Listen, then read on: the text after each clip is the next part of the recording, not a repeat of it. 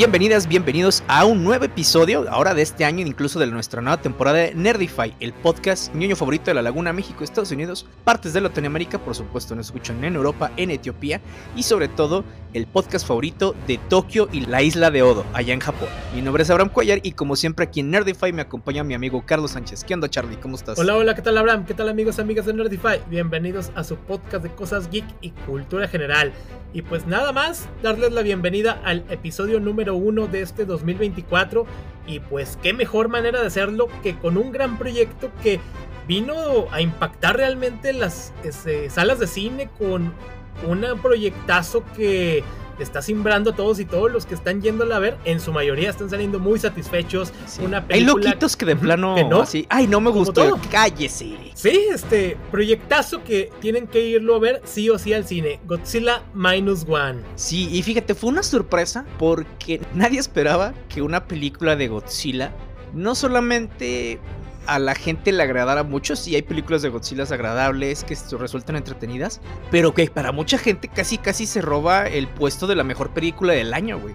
Porque, o sea, nosotros la fuimos a ver para finales de diciembre y la verdad es que íbamos pues queriendo ver más o menos, porque era una película, es una película de época, ¿no? Está ambientada en este Japón de, después de la Segunda Guerra Mundial y, todas sus consecuencias. De hecho, eh, ahorita platicamos un poquito más de eso y del significado del Minus One. Pero nosotros pensamos que íbamos a una película como de época así, casi, casi un remake de la película original de Godzilla. Pero la verdad es que salimos sorprendidos y de muy, muy buena manera. O sea, llegó un momento en donde no sabías qué, eh, qué expresión decir porque la película está muy buena, güey. Sí, este, esta película que pues viene a celebrar los ya 70 años de la aparición del Rey de los Monstruos y pues qué mejor manera con una gran joya en la cual este en un principio no se sabía si iba a llegar a México, pero gracias a lo que fue al Konichiwa Festival la confirmaron y pues Cinépolis, Cinépolis se anotó un hitazo teniendo la exclusiva. Adiós Cinemex, adiós este, las otras cadenas y ahorita pues las salas han estado llenas, la gente la está yendo a ver, porque aparte también se ha creado una expectativa grande porque primero la crítica, los que la van a ver primero, le daban muy buenas reseñas y también así como que tienes que agarrarlo también con cierto recelo porque ya hemos visto casos, pero cuando ya empiezas a ver la crítica de los fans que está prácticamente en noventa y tantos por ciento de aprobación, dices, ah, canijo, esto ya suena muy bueno, entonces vamos a ver qué, qué tal está esto. Y aquí, y ya cuando la vimos, fuimos a ver, que ya nos la confirman el 28 de diciembre, tómala, pues sí, efectivamente, o sea, la película es una, no me atrevo a decir obra maestra, pero sí es una gran película que... Sí, es una joya. sí, es una joyota, realmente. Sí vemos a Godzilla en su esplendor, este, una obra que está muy bien trabajada, porque también se le ha criticado de que, ok, tiene mucha, mucho drama, pero es drama muy bien hecho. Es que es eso, güey. Mira, de todas las películas de Godzilla, desde que yo me acuerdo de las que he visto, no importa si son las americanas o algunas que otras japonesas, sobre todo las más nuevas, ¿no? Eh, en realidad nunca me habría importado a las personas. Incluso la de Shin Godzilla, que está un poquito más interesante. O bueno, por lo menos para mí, de cómo se organiza el, gobierno japonés para detener a Godzilla. Eso fue lo que a mí lo que se me hace importante. Más, bueno, interesante para mí. Más entiendo que no para todo mundo, güey. Y en realidad muchas de las películas de monstruos, no solamente las de Godzilla, el drama de las personas queda de lado, güey. Muchas de las veces dices, ah, hace poco, de hecho, después de haber visto esa película, me quise poner a ver la de Godzilla contra Kong. Güey, la verdad es que sí me salté todas las o sea, en el momento que las vi, pues está entretenido y se acabó. Pero no se me antajó volver a ver el, drama de las personas en estas películas, ¿no? Me interesa ver el chingazo de los monstruos. Y acá con Godzilla Minus One, o sea, el drama te daba ese extra, era lo principal de la película. Y cuando salía Godzilla, en realidad temías por las personas. Dices, y ya valieron verga. Sí, empatizabas. Sí, exactamente. Ninguna otra película de monstruos me hizo hacer tan así. La más cercana tal vez pudo haber sido la de Pacific Rim. Pero de ahí en más, güey. O sea, la verdad es que te salen sobrando, güey, muchos de los actores, güey. Y entiendes que, que tienen actores y actrices eh, y que les se centran ahí para bajar los costos de producción en muchas de estas películas o para darle cierto dramatismo, que a la gente le importa poco. Pero acá, vaya que, o sea, se lucieron los actores, las actrices.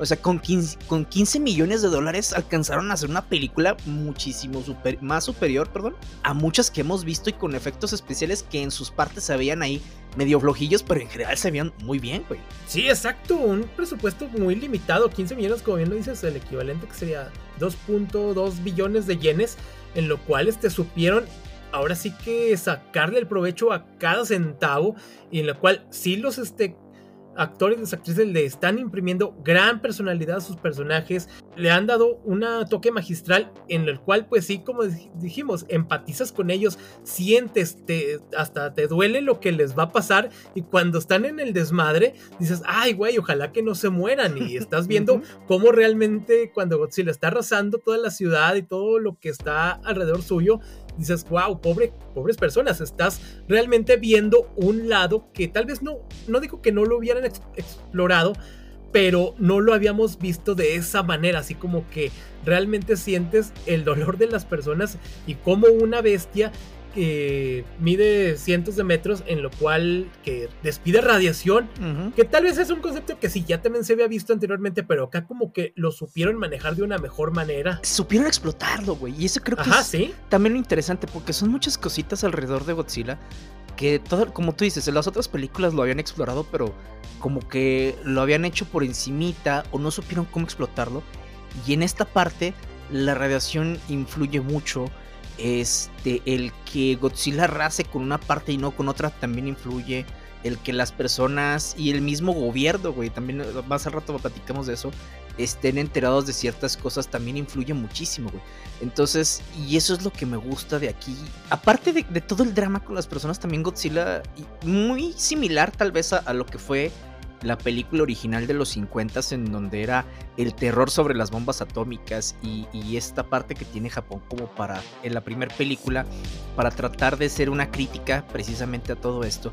Ahora esta hace como obviamente muchísimos años después hace una crítica a muchos de los sistemas japoneses que estaban después de la Segunda Guerra Mundial. O sea, hace una crítica hacia cómo Japón se fue a una guerra que aparte no le competía a cómo Japón hizo sufrir a las personas, a cómo Japón en su cultura del honor este, también hace que las personas se resquebrajen, güey, y, el que quieras vivir para ellos en la cultura japonesa es un acto de cobardía, y cómo acá subvierten ese trope, o sea, criticando precisamente toda esa parte, ¿no? La culpa del sobreviviente, de, perdón, del, de sobrevivientes, el honor perdón, el honor que ya platicamos, el gobierno y a veces hasta su falta de interés, porque también lo comentan, para con su población en muchas cosas, güey. Y también, mm, sin entrar en spoilers, cómo la gente se une para también tratar de combatir a Godzilla sin necesidad de que el gobierno intervenga. Entonces eso se me hizo muy, muy interesante, güey, porque también están haciendo una crítica hacia la sociedad japonesa de ese entonces y todavía muchas cosas que permearon en el, en el presente. Y eso también es algo, ¿cómo te diré?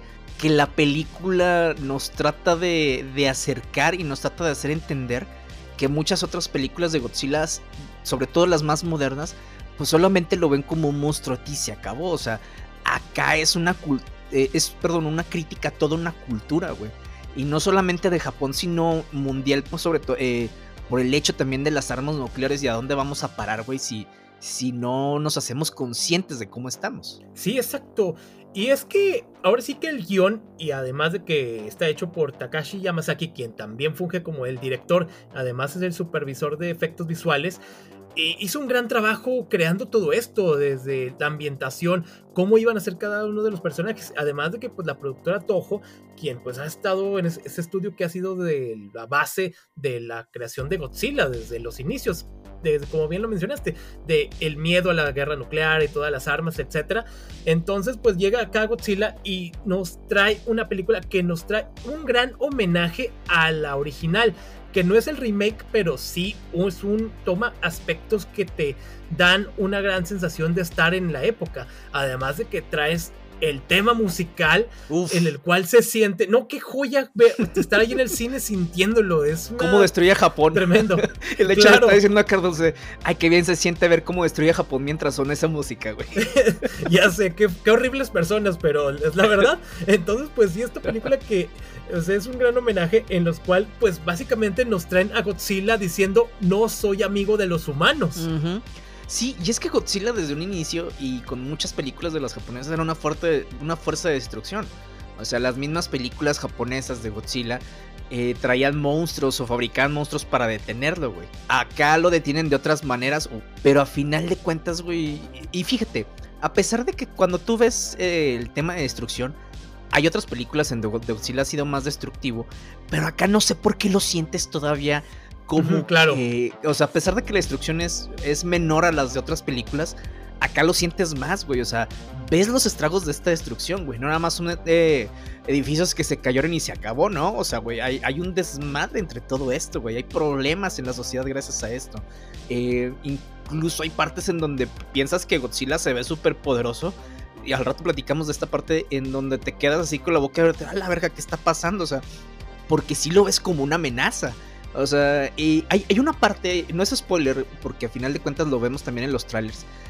Este, y no tiene mucho que ver con la trama, pero como para que entiendan. Hay una parte en donde cuando Godzilla entra precisamente a Japón, a este, ¿cómo se llama?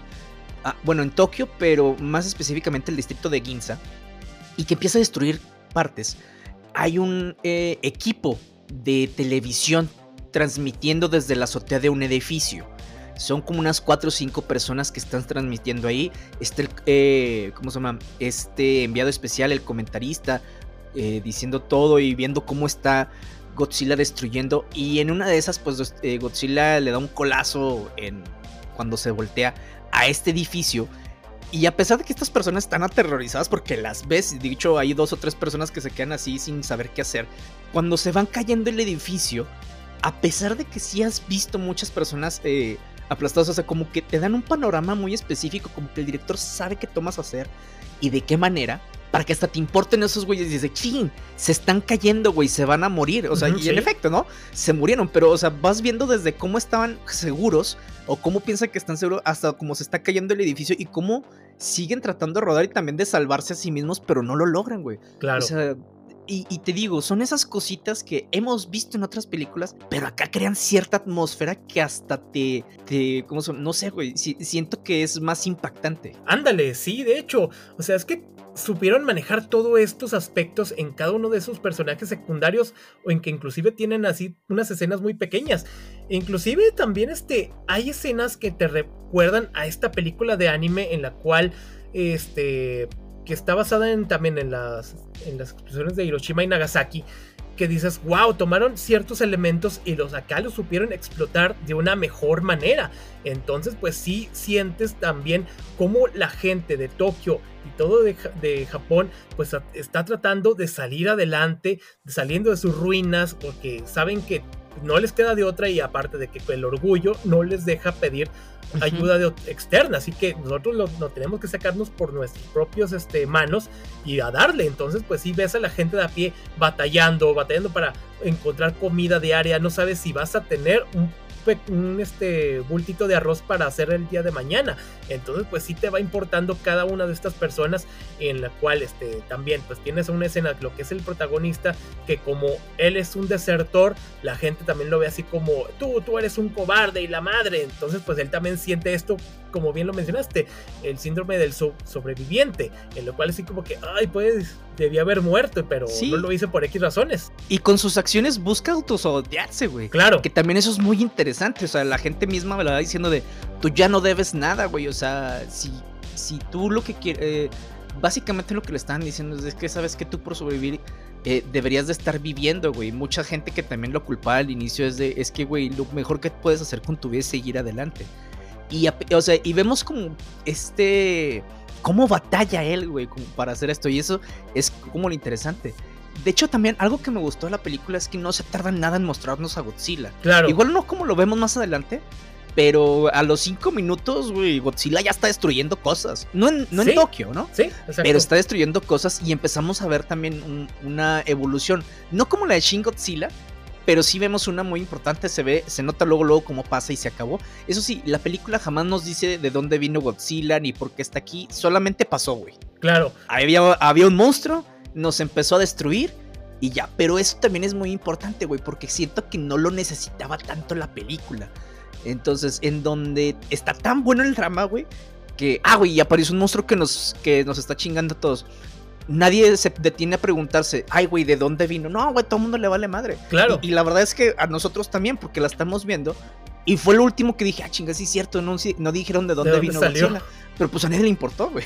Sí, exactamente. Y pues bueno, esta película que además está teniendo también nominaciones y ya ganadora de algunas categorías en ciertos festivales lo que se venga más adelante, eh, porque está haciendo un gran producto y a la gente pues básicamente le está gustando a todo el mundo. Entonces pues si les reiteramos la invitación, vayan a verla porque sí es un es una espectáculo ver sobre todo esta película. Y pues bueno, qué decirlo, este, esta película como bien lo sabemos, pues ya en marzo se estrena la que sería la continuación de Godzilla contra Kong. Cuando salimos, Abraham dice, tienen unos zapatos muy, muy grandes que llenar, amigos. Sí, la neta, güey. Es que te juro, o sea, todavía me acuerdo que cuando salimos del cine, o sea, varias personas querían aplaudir, güey. Yo entre ellas, ¿no? Este, y varios salimos así como, a la verga, de hecho, veníamos saliendo. wow. Sí, y de hecho un chavo que estaba, que salió junto con nosotros en la fila, le venía diciendo a su acompañante, no, pues mira, no está mala, pero este, no está tan, no es la mejor que he visto. Y el otro güey dice, cállate. Así como, deja de estar mamando, güey. No sabes nada de cine, amigo. Sí, no. Y oigan, ya antes de entrar a spoilers, por ejemplo, ¿por qué se llama Minus One? Bueno, cuando después de la Segunda Guerra y de los bombardeos de... Obviamente aquí Japón no es el inocente. ¿eh? Japón, acuérdense, y si no saben, fue parte del eje, de precisa, básicamente del equipo de los nazis. Este, y cometieron un chingo de crímenes de guerra, pero bien culeros. Ah, sí. Sobre todo en China y Corea. Entonces, una, eh, después de Pearl Harbor, lo que hace tanto Estados Unidos como otras fuerzas es pues, bombardear Japón, ¿no? Sobre todo Tokio. Entonces Tokio queda devastado. Por eso ahí le ponen el. O sea, es, es. Ahí Japón está en ceros. Cuando y todavía apenas está reconstruyendo. O sea, todavía ni siquiera llega eh, al primer número. Es decir, todavía siguen ceros. Cuando llega Godzilla a chingárselos a todos. Entonces, de cero a menos uno. Por eso es minus one. Minus one. Este, y sí se nota, güey. O sea, de hecho, sí vemos la devastación de, de Tokio durante un muy, muy buen rato. Claro, y todavía lo que les cuelga y lo que, lo que sigue más adelante. Entonces, pues sí. Bueno, pues el cast básicamente está integrado por Ryosaki Kamiki, quien es Koji, y Minami Hamabi, quien sería Noriko. El resto del cast, pues es complicado decirlo porque no estamos tan acostumbrados a los nombres japoneses, así que lo dejamos con ellos dos. Este, pero bueno, entrando creo que ya hacía los spoilers porque como que ya no se nos cuecen las habas. Pues bueno, ¿qué tenemos desde el principio? Que este Koji que está llegando a la isla de Odo, él primero argumenta que su avión tiene un desperfecto, él es un piloto kamikaze, el cual pues básicamente deserta de su misión. Y empiezan a checarlo un mecánico, así como que, oye, como que tu avión no tiene ninguna falla, así como que empiezan a sospechar de él. Y todos así como que, oh, este güey es un desertor, no tiene sonor. Y de repente en una noche y en la isla de Odo empieza ruido y desmadre. Oh, nos están atacando. Y al principio creen que son los americanos, etc. Y resulta que no. Encienden las luces, los reflectores y es un monstruote de, no sé, hablo mucho, tres pisos de alto. En lo cual, ah, cabrón, ¿qué está pasando? Y todos ahí como que del desorden, el del desconcierto. Uno de ellos, oh, es Godzilla. Los habitantes lo llaman Godzilla, pero todos confundidos, como que ¿qué es Godzilla realmente? ¿Es una bestia? ¿Qué es, qué es esto? Y es donde este Godzilla pequeño, relativamente pequeño, empieza a arrasar con todos, porque al principio tú tienes que matarlo, dispárale con las, este, con las balas del avión. Koji no puede, o sea, le tiembla la mano y es donde este Godzilla empieza con todos, a arrasar con todas las personas. Sí, y a final de cuentas, pues ya sobrevive. Después, eh, obviamente, el mecánico que estaba ahí, que eh, después cogió una pierna precisamente por este incidente, pues lo empieza a culpar, ¿no? De, oye, tú los dejaste morir y les da las fotografías de, de, ellos y de las familias de todas las personas que estaban en el ejército apostados en esa isla. Él regresa a Tokio, después ve a una vecina de él y eh, eh, pues ve toda la devastación, ¿no? Ahí se entera que sus papás fallecieron en, los bombardeos de Tokio. pero también la vecina em, le empieza a reclamar, oye, que tú no estabas en el escuadrón eh, kamikaze, entonces pues básicamente dice, chinga, pues este güey debería estar muerto, ¿no? sí. Y, empieza, y él también pues empieza con la culpa de sobreviviente. Y ahí es cuando eh, conoce a Noriko, cuando va a ver pues, qué puede comer o buscar de dónde comer. Ve que la están persiguiendo porque se robó algo de arroz. Eh, él también la persigue, no me acuerdo, creo que le robó algo, no me acuerdo cómo estuvo ahí. El chiste es que. Es que le da el bebé. Ah, sí, sí, ella trae un bebé y se lo da. Entonces, total, la persigue, eh, le, no que le ayude a escapar, pero total, le esconde y le da el bebé, entonces le dice, oye, pues el papá dónde está? No, pues no tiene papá. Él piensa también en toda esta cultura de, ah, ok, como que andabas ahí de Cusca. Y dice, no, no es mía. Ella dice que la rescató. Entonces, este, y ya ellos empiezan a tener a partir de ahí una relación medio pues extraña, ¿no? O sea, con estas tensiones de que sí somos, no somos, y empiezan básicamente a formar una familia. No están casados, no tienen una relación, pero y la niña está ahí, y vemos cómo va pasando el tiempo, y a final de cuentas, pues eh, ahí la niña le, le dice mamá a Noriko, y le trata de decir papá Koji, pero él dice, no soy tu papá. Pero es que él todavía tiene esta culpa, de hecho, todavía tiene pesadillas de, de con Godzilla, de cómo sobreviven, este, todo esto. Pero ya cuando eh, por fin conoce a otras personas, que agarra un trabajo eh, desmantelando minas en el océano y que empieza como que a un poquito mejor su vida, es cuando también se va deprimiendo, güey, porque es lo mismo, o sea, siente que él no, no merece esto y pues en eso chingatelas, llega Godzilla. Llega Godzilla. Que aquí me gusta porque en, el Inter vemos como una de, los test de las bombas atómicas en el mar le pega a Godzilla y en vez de matarlo lo... Eh, ¿Cómo se llama? Hace que mute. Aquí Godzilla por cada golpe que recibe o daño que recibe, se regenera. Y obviamente pues creció mucho más. Cuando lo ven, él también hace cuenta como recuerdos de la guerra de Vietnam, en donde había Godzilla. Y empiezan a dispararle. Una de las minas logra hacerle daño en la quijada. Pero pues a final de cuentas, él eh, van viendo cómo. Él, empieza a platicar a esta Noriko y es que sabes que está así. Ella dice: Es que porque tú no, no puedes ser feliz entonces, y te digo, este drama lo estamos contando muy por encimita, pero es lo más interesante de la película. Este, pero al final de cuentas, cuando vemos que Godzilla llega a Tokio, la devastación que está haciendo, güey. Y no, hombre, la escena, güey, del aliento atómico. Ándale, tremendo. Mames. Porque vemos como en las películas, ¿no? Cómo Godzilla carga. Ahora, de hecho, agarra aire. Agarra fuerza. Ajá. Avienta el aliento y desde un inicio se ve, pues, poderoso. Vemos el primer impacto y es una onda de choque, pero tremenda que dices, ay, güey, o sea, desde ahí dices, ay, güey, se destruye. Y luego la implosión después de ese impacto, otra vez, y ves toda la devastación que causó. Ahí es en donde pensamos que muere Noriko. Y te quedas, vergas, güey, sí está bien culero, no mames. Sí, Y luego empieza a caer la, la lluvia. Sí, la lluvia radioactiva. Y el grito de Koji desesperado. No, no, güey, qué escena, cabrón. Qué escena. Sí, no, tremendo, sí, porque estás viendo los efectos a inmediato y lo, posteriormente los a largo plazo. Porque, está, porque sí, se ve como en este anime que le decía, el Barefoot Gen, donde se ven visualizados estos este, efectos, pero acá los vemos de una manera pues un poco más real y ves que la gente realmente cómo lo empieza a padecer, de lo poquito que llevaban construyendo, se les fue otra vez al traste, o sea, es otra vez la gente a buscar refugio, a buscar este, comida, o sea, a buscar a tus este, pocos parientes, amigos que te quedan entre los restos. Y pues bueno, otra vez Koji, quien está de nueva cuenta, ahora qué voy a hacer, ahora cómo voy a salir adelante de todo esto. Y es donde pues viene todo esto de las acciones militares, de que hay que acabar con Godzilla, y empiezan también con sus amigos que hizo con que desmantelaban las minas de mar ok, que sale que el doctor tiene un gran plan, o tiene un plan por lo menos, o sea, no es el gran plan, pero tiene un plan. Sí, porque todo el mundo, y si no funciona, me da risa el doctor de, bueno, tú puedes pensar en algo mejor, güey. Claro.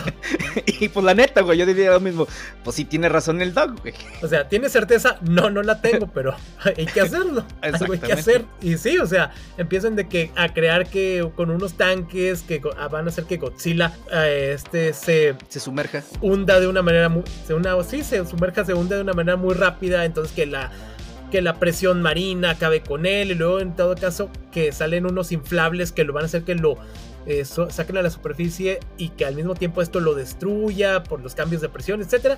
Entonces básicamente es un plan que el cual dicen, doctor, su plan tiene muchos huecos, pero hay que darle. Sí. sí. pero es lo mismo, güey. O sea, porque todos empiezan. ¿Ya hay una seguridad? Pues no, no, güey, no hay seguridad. O sea, dijeras tú, güey, no estamos tratando con algo de lo que ya habíamos tratado. No conoce, no sabemos ni qué chingados es esto. Y es lo que más se nos ocurre. Claro. Y también, güey, o sea, yo estaba desesperado, o sea, quería estar ahí. Pues sí, güey, pero si tienes otro plan, también dilo tú, culero. Ándale, sí, también. Oh, porque diferencia con también en la del 54 que cuando hay uno de los personajes que creo que dice, no, es que, ¿por qué matarlo si lo podemos estudiar? Pero es que aquí no hay de otra, o sea, es que es... Godzilla, pues acá se convierte en una fuerza destructiva de la naturaleza y si no lo haces, pues quién es, es él o es la población. Entonces, pues ni modo de que ya después lo estudiaremos este, sus restos, pero ni modo, vamos a, a darle. Entonces, acá lo, lo interesante fue que no fue el gobierno el que hizo esta estrategia, güey. o sea, porque ahí mismo lo dicen. Fueron ciudadanos, fueron exmilitares, este, gente de la sociedad civil que se juntó, güey, para tratar de, de madrear a Godzilla. ¿Cómo chingados consiguieron ciertos recursos?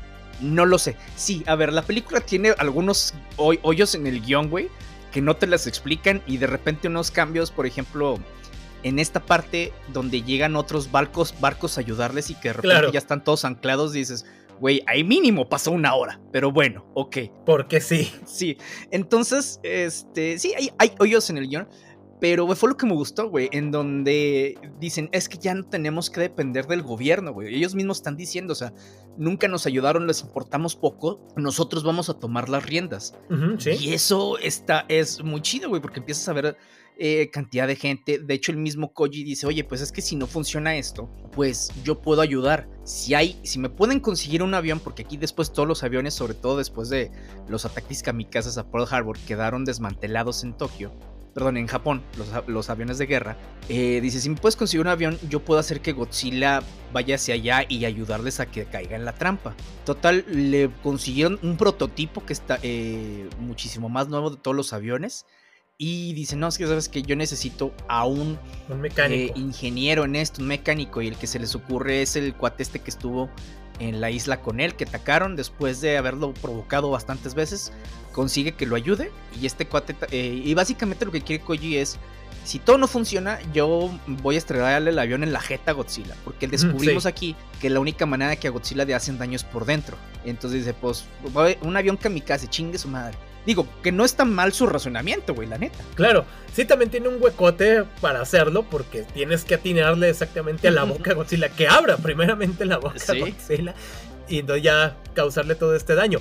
Entonces, pues bueno, dime si diretes también lo que es este mecánico en una escena cuando ya está todo listo, vemos que algo le dice al oído, cosa que no, no escuchamos, y entonces es donde ahora sí... Pero intuimos, guiño, guiño. Eh, sí, entonces es cuando les dicen, ok, tienen tantas de aquí a la mañana duerman con sus familias, convivan porque es ahora sí el día donde le vamos a dar en la madre a todo esto y pase lo que pase.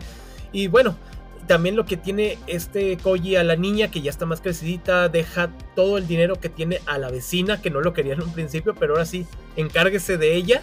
Y es donde, vértebras, esto no va a terminar bien. Sí, güey, porque siempre, siempre sientes al principio y dices, no mames, pobre niña, güey. ¿Sí? O sea, porque sí, pierde a sus papás biológicos pierde a su mamá adoptiva, güey. Incluso ves en donde la niña está llorando porque quiere a su mamá, güey. En donde este vato, pues, también lo va a perder porque, pues, él acá todo intuye, pues se va a dar en la madre con Godzilla. Ajá. Y sí te que, o sea, te digo, el drama está muy interesante. Sí sabes más o menos cómo va a terminar, pero eso no quiere decir que no estés, eh, que no hayas invertido eh, tus emociones en toda el parte del drama que dices, verga, güey, verga, verga, ¿qué va a pasar? No manches, pobre Exacto. Sí, y entonces es cuando, bueno, ya aparece Godzilla nuevamente y empiezan con ese plan, ok, vamos a empezarlo a rodear Koji anda en el avión, lo anda rodeando, lo anda trayendo hacia la parte de esta del mar donde lo van a hundir. Y pues bueno, empieza Godzilla a hacer su destrucción, que parece que todo el plan se va a ir al traste y llega el momento de que aquí es el aquí es cuando ¡zas! Godzilla se hunde, vuelve a salir y parece que pues no le pasó nada, o sea, Godzilla está intacto, todo el plan que hicieron pues no resultó. Entonces, porque se empieza a regenerar. De hecho, se ve cómo, se está inflando y desinflando porque se empieza a regenerar, güey. Exacto. Sí, poco a poco empieza a resentir, pero no le pasa pues gran cosa. Y es donde Koji ahora sí que ve que Godzilla va a echar otra vez el aliento atómico, pues es donde va a aprovechar para irse a la boca del, de la bestia y pues ándale. Cuando llega el avión ocurre la gran explosión, pero todos voltean y oh, resulta que Koji había salido del en un este paracaídas porque esto era vemos el flashback donde el mecánico le dice aquí este botón es para esto tú no tienes que morir tú tienes que vivir está digamos que ya no lo está juzgando por sus acciones del pasado sino le está invitando a que viva que ya todo lo del pasado es quedó atrás entonces pues sí Koji también ya tiene pues ese ánimo de seguir adelante y sobre todo porque pues también ya tiene encargado a una niña. Y entonces, pues bueno, o sea, parece que Godzilla quedó derrotado, todos este, felices, todos contentos. Y vemos que al final ya este, empiezan los restos de Godzilla a hundirse. Pero tómala como que empiezan a regenerarse. Dices, ay. Sí, esa, esa, es la escena final, final que es. Ah, y obviamente todo el mundo dice, ah, no mames, yo quiero ver la siguiente película. De hecho, Caro, mi novia, fuimos ahí con ella y de, no, no, quiero ver la siguiente. claro. Yo también, güey. Y otra cosa también, cuando Koji, que la vecina había recibido un telegrama, este, aquí no sabes qué pasa, pero ya cuando le informan a Koji eh, que, ¿sabes qué? Este, Noriko está viva, está en un hospital en tal lado. Y ahí se va, se lanza. ¿Cómo sobrevivió? ¿Quién sabe? ¿Quién sabe? Pero Porque cuando, cuando vimos la escena dijeron, sí me quedé, no, esto está casi imposible que sobreviva, güey. Pero bueno, quisieron darles un final feliz, entre comillas. Entre comillas. Sí, porque cuando que Noriko está con vendas, tiene, pues ahora sí que está venda por todos lados. Entonces ya llega Koji, la abraza y vemos que un acercamiento de la cámara y en el cuello tiene unas marquitas de radiación y lo que dices, ay, güey, esto no es nada bueno. Sí, no, es que te digo, la película era putazo tras putazo tras putazo, pero bien hecho, güey. Entonces cuando dices, bueno, pues ya quedan todos felices y contentos y luego pasa lo de la radiación, dices, ay, esto va a estar peor. Ajá, y luego todavía pasamos a la parte de Godzilla, del resto que se, como dices, se está regenerando y dices, ay, güey, o sea, pues a estos no les está yendo bien, así como que digamos, pero pues te lo deja, ¿no? O sea, igual y la película es la última, la única que tenemos así de esta saga específica. Igual y hay continuación. Sabemos muchas veces que las, que las secuelas no son las mejores. Pero pues aquí si se hace una secuela con el mismo equipo. Pues hay el beneficio de la duda, ¿no, güey? Porque sacaste un peliculón y pues es muy complicado que la gente no te dé ese beneficio de la duda, sobre todo cuando pues ve lo que hiciste. Claro, sí, o sea, sobre todo con lo que hiciste con un presupuesto tan limitado en comparación a las cifras millonarias que suelen sacar este, pues ahora sí que Universal, etcétera.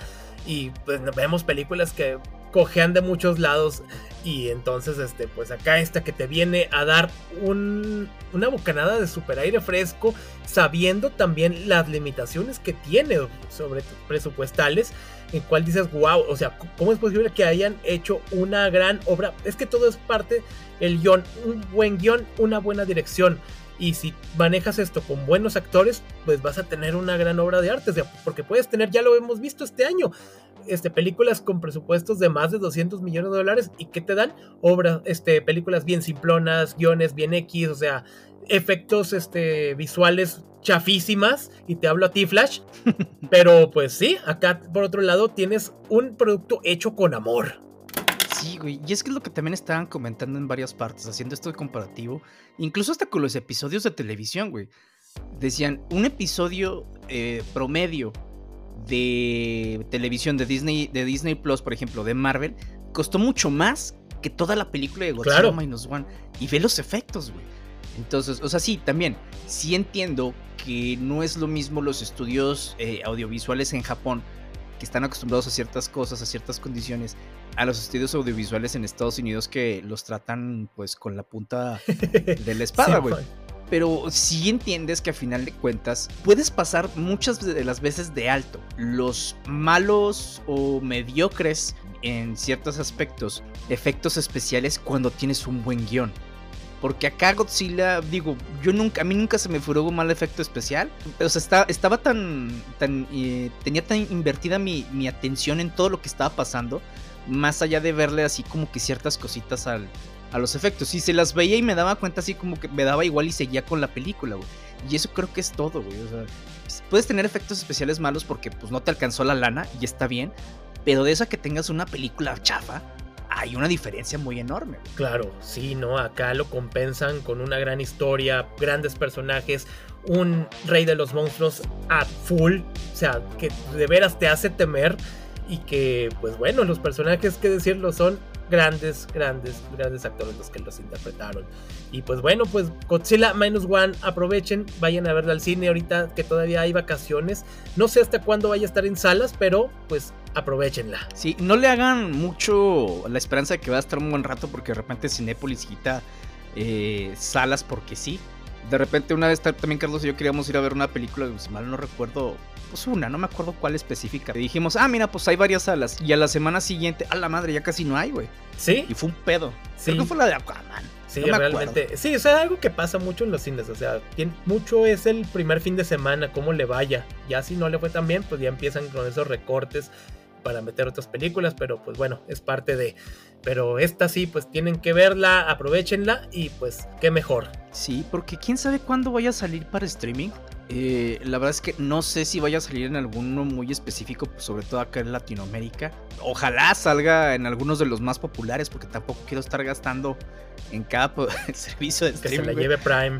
Ya sé. No, lo que sí voy a hacer, y de hecho había platicado con Carlos esto, es que yo normalmente, digo, tengo una colección muy pequeña de Blu-rays y otra tanto de, DVDs. Pero la verdad es que no suelo comprar películas. Eh, sobre todo porque están en, streaming. Algunas las compro en digitales, pero esta es una de las pocas que quiero comprar en físico, en Blu-ray. Ojalá que salga porque ya Best Buy estaba quitando también todos los físicos. Sí, no, güey, la verdad. Y es que fíjate que hace poquito estaba buscando, no me acuerdo qué película en Amazon, en Blu-ray. No mames, o sea, costos de 500, 700 pesos por un disco y dices, vete al chorizo, güey. O sea, está caro, güey. Cuando, pues, obviamente, muchas de las veces en digital hay unas que te cuestan hasta 39 pesos. Sí, exacto. Y esos son los que yo he, aprovechado. Claro, si la pirateas, pues no te cuesta más que el internet y la luz, güey. Pero, pues sí. Pues bueno, creo que esta película sí vale tenerla en la colección. Ojalá salga y nos, nos llegue realmente. ¿Sabes qué es más interesante? Verla pero con el doblaje latino. Mm, ok. O sea, sí, eh, la vimos con subtítulos porque casi casi es lo más que había.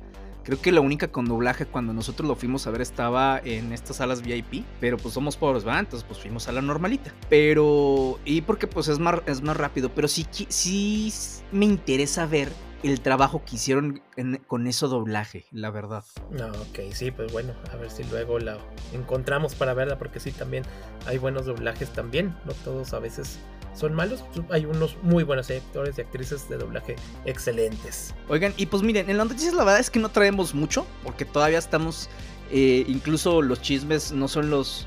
Eh, están de vacaciones. Sí, incluso los chismes están de vacaciones, entonces pues eh, eh, es poco, pero es trabajo honesto. Así es, sí, trabajo honesto. Y el primero es básicamente es un rumor que salió por parte de, Hollywood Reporter, en el cual ellos le informan como sus fuentes de que les dicen de que Steven Yeun, quien ya es más conocido como Glenn y actualmente como Mark Grayson en Invincible, Glenn de The Walking Dead, este, pues que lo que informan es de que él ya no será el personaje de Sentry para la película de los Thunderbolts de Marvel, en la cual esta película, pues que él se saldría del proyecto por todo derivado por las huelgas de actores y guionistas. Entonces el caso es de que ya las, eh, la agenda ya no le da para esto. Se suponía que el producto iba a llegar para 2024, pero todo esto se retrasó, la película va a llegar hasta 2025, entonces pues bueno, se les sale uno de los antagonistas principales y pues bueno, van a tener que hacer el cambio ahí, si es que esto es verdad,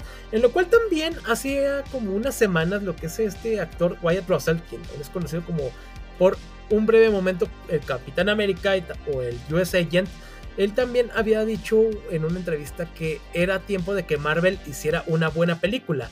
Entonces, pues si esto no sé cómo vaya a repercutir, si es que se resulta verdad, aquí no tenemos un James Gunn que nos diga esto es cierto, esto es falso de una manera inmediata. Entonces, pues bueno, si se va Steven Young, pues veremos qué ocurre al respecto. Y recordar también que está Florence Pugh y demás el cast, este, Sebastián Stan y compañía. Este, pues bueno, ya llegará en algún momento este producto.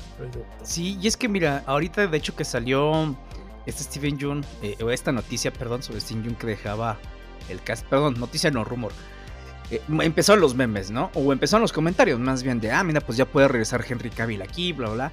Pero Henry Cavill yo creo que ahorita de hecho ya, ya tenía bastante tiempo que lo había anunciado creo que acaban de finalizar eh, el trato, más bien ya, ya han estado diferentes fuentes comentando que el trato está ya casi nada de finalizarse, en donde este Henry Cavill va a producir y obviamente también actuar en una adaptación de este juego de miniaturas y de estrategia que se llama Warhammer. Y esto va a estar en Amazon. Entonces me hace muy complicado que el mismo Henry Cavill quiera estar eh, con estas dos partes, ¿no? E, en una...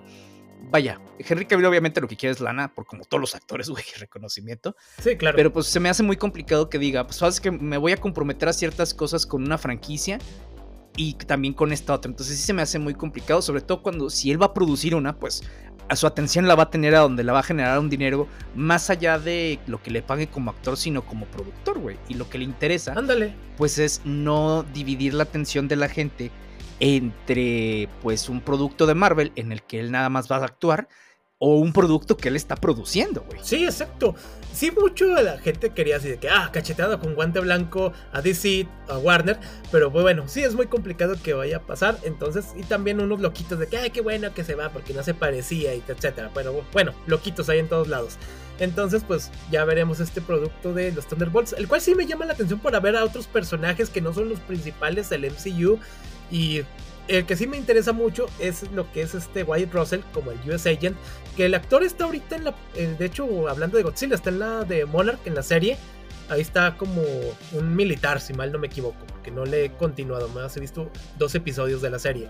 Y pues bueno, ya veremos qué pasa con, con esto, a ver si se, es cierto o falso este rumor. Y fíjense, también hablando de adaptaciones de precisamente de, este tipo de cosas, hace poquito habían anunciado que hay una serie de libros de ciencia ficción fantasía de Tad Williams. Tad Williams es un escritor norteamericano que y esta serie se llama Otherlands. Básicamente es eh, lo que nosotros ya le llamamos, digamos, en el anime como un Isekai, en donde una persona de nuestro mundo real se traslada a otro totalmente diferente. Pero bueno, acá esta serie eh, de libros va a estar, va a ser adaptada precisamente por la misma casa productora, desafortunadamente, que está adaptando los anillos del poder y la rueda del ah, tiempo. Cuando ponen eso, pues obviamente hay mucha gente que dice, ah, pues sí me gusta, no me gusta, ay, qué padre. Y del mismo Tad Williams dice, uh, y luego todos los demás dicen, ay, no mames, güey, pobres cabrones, los, fanáticos de esto, porque van a ser. O sea, la verdad es que esta casa, sí, esta casa productora no tiene un buen récord con estas dos. Eh, los Anillos del Poder, todo el mundo la hizo mierda. O sea, de hecho, ya platicamos aquí sobre la serie, más allá de ciertos cambios que fueron controversiales en, temas raciales y esto, güey. A mí, la verdad es que no me traté de que me gustara, pero no, güey, la terminé odiando la serie. La de la rueda del tiempo, pues ni se diga, güey. O sea, la verdad es que hay mucha gente que ya no le está gustando. Y pues bueno, eh, Amazon no diría que tiene, que siempre hace productos feos, porque pues nos entregó The Voice, güey. Claro. Sí, y es una adaptación que ya no se parece tanto a su material de origen, pero, güey. Pero lo está mejorando. Exactamente. exacto. Sí, Si vas a cambiar, que sepa mejorar, no para empeorar, güey. Exacto. Sí, ya sé, pero bueno, vamos a ver qué sale de este proyecto, el cual, pues siempre que haya buenas cosas, bienvenidas, pero sí con este récord que viene, híjole, ya veremos qué pasa. Este, y proyectos que nadie esperaba y no sé si la gente pues los necesitaba.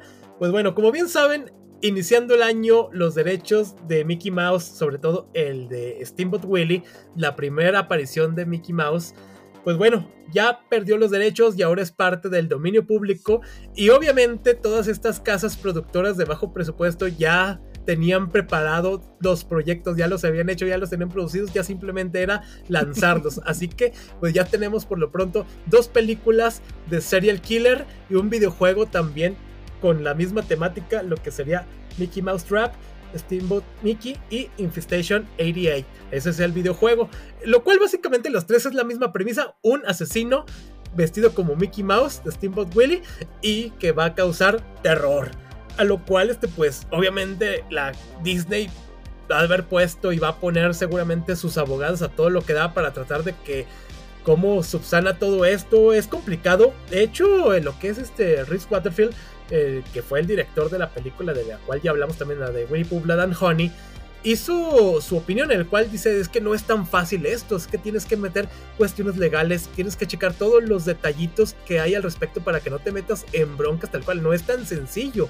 Así que pues bueno, espero que esto no tenga repercusiones para mal para futuras adaptaciones de proyectos y si lo hacen a lo loco pues todo puede valer este madres. Eh, recordándoles también que este año justamente también se, los derechos de dominio público pasan en lo que es de Peter Pan, eh, Tiger. De hecho, la continuación de, este Blood and Honey va a ser con Tiger. El próximo año Popeye entra al dominio público. Bambi también ya va a salir este año. Eh, Bambi The Reckoning, creo que se llama. Y así pues van, se van a ir este, agregando otros personajes porque pues es natural. Para el 2031 creo que Dick Tracy, etcétera. Bueno, nadie se acuerda ya de Dick Tracy, qué mal. y eso que es uno de los pilares de las este, historietas de los periódicos. El gato Félix ya tiene tiempo, o sea, eh, ah, pues está Betty Boop también, pronto también entrará al dominio público. Y pues bueno, veremos cuáles se terminan convirtiendo en películas de terror, que es lo más básico que hacen. ya sé, sí, porque se me hace muy complicado que, o sea, porque obviamente eh, creo que nadie está viendo, ay, ¿qué es de dominio público para hacer una mejor versión? La neta es que no, porque como como dices tú, o sea, tienes que eh, no es tan fácil por el tema legal y lo más fácil es pues vamos a aprovechar este shock value que van a hacer las películas de terror pues para ganarla, ¿no? Que a final de cuentas pues está bien. El que se me hace muy interesante, que tal vez sí eh, funcione de otra manera, que estamos en 2024, entonces más o menos como para el 2000... Ah, no te creas, no, todavía le falta. Si mal no recuerdo, creo que más o menos como para el 2030, 2040 por ahí vencen los derechos de. No, 2030. Vencen los derechos de Superman. Eh, pero el de Action Comics, ¿no? O sea, el, que, no, este Superman no, no vuela, este Superman sí tiene fuerza, pero hay, ciertas cosas que no van a poder hacer y casi casi te tienes que apegar a lo que se hizo en el primero, primer tomo de Action Comics. Entonces, eh, pues sí, digo, a final de cuentas DC la tiene también eh, complicada. Y lo mismo lo tiene Disney. Batman. Que Disney, fíjate que es más receloso, güey. Sobre todo porque como son em, propiedades que tienen ellos y que las mercadean para niños, sí tratan de cuidar mucho su marca en ese sentido. Pues, claro. hay cosas que ya no puedes hacer y pues ni modo, güey. Sí, como esas notas en las que profesor pone por error una película de terror de Winnie Pooh y causa el terror entre sus alumnos. Y dices, ok, pues qué, qué, rayos este, rentó que vio el profe para que las haya puesto. Sí, además, como no la checa, güey, no mames. Ya sé, pero bueno, sí, en el paso de los años vamos a ir viendo cada cosa y este obra rara que irá saliendo. Eh, también, bueno, recordándoles que ya también salió el anuncio oficial de que la cuarta temporada de The Boys se estrena el 13 de junio. Entonces, pues ya pronto tendremos más noticias de este grupo de superhéroes desadaptados. Eh, también el próximo martes 9 ya se estrena lo que es la serie o miniserie de Echo, estos cinco episodios, en lo cual ya también recientemente salió un pequeño videíto en el cual vemos a Daredevil de Charlie Cox utilizando el mismo traje rojo que utilizaron en Netflix. De hecho, creo que hace uh, ayer unos días salió que uno de los este uno de algunos este, directivos diciendo que sí que los Avengers digo, los Defenders sí son canon, pero que no los quisieron aprovechar, que en esta unión, porque le están dando más aire a los Avengers, cosas de esta manera, que se están tratando de acomodar. Decisiones ejecutivas hechas con, las, con la cola. Exacto, sí. De hecho, Kevin Feige también recordándoles que ya lo había mencionado, de que sí que eran parte del multiverso, etcétera, así que todo es canon. También acomodando las cosas de por qué no lo hicieron pero pues bueno, acá ya tendremos a Echo y a Daredevil con su traje antiguo. Así es. Oigan, y bueno, pues eso ha sido todo de nuestra parte. Esperemos que les haya gustado el capítulo. Este año no se olviden que cada viernes sacamos episodio de nuevo en esta nueva temporada de Nerdify. Que nos pueden seguir en nuestras redes sociales: Facebook, Instagram, TikTok, Threads. Y recuerden: ¡Larga vida al rey de los monstruos!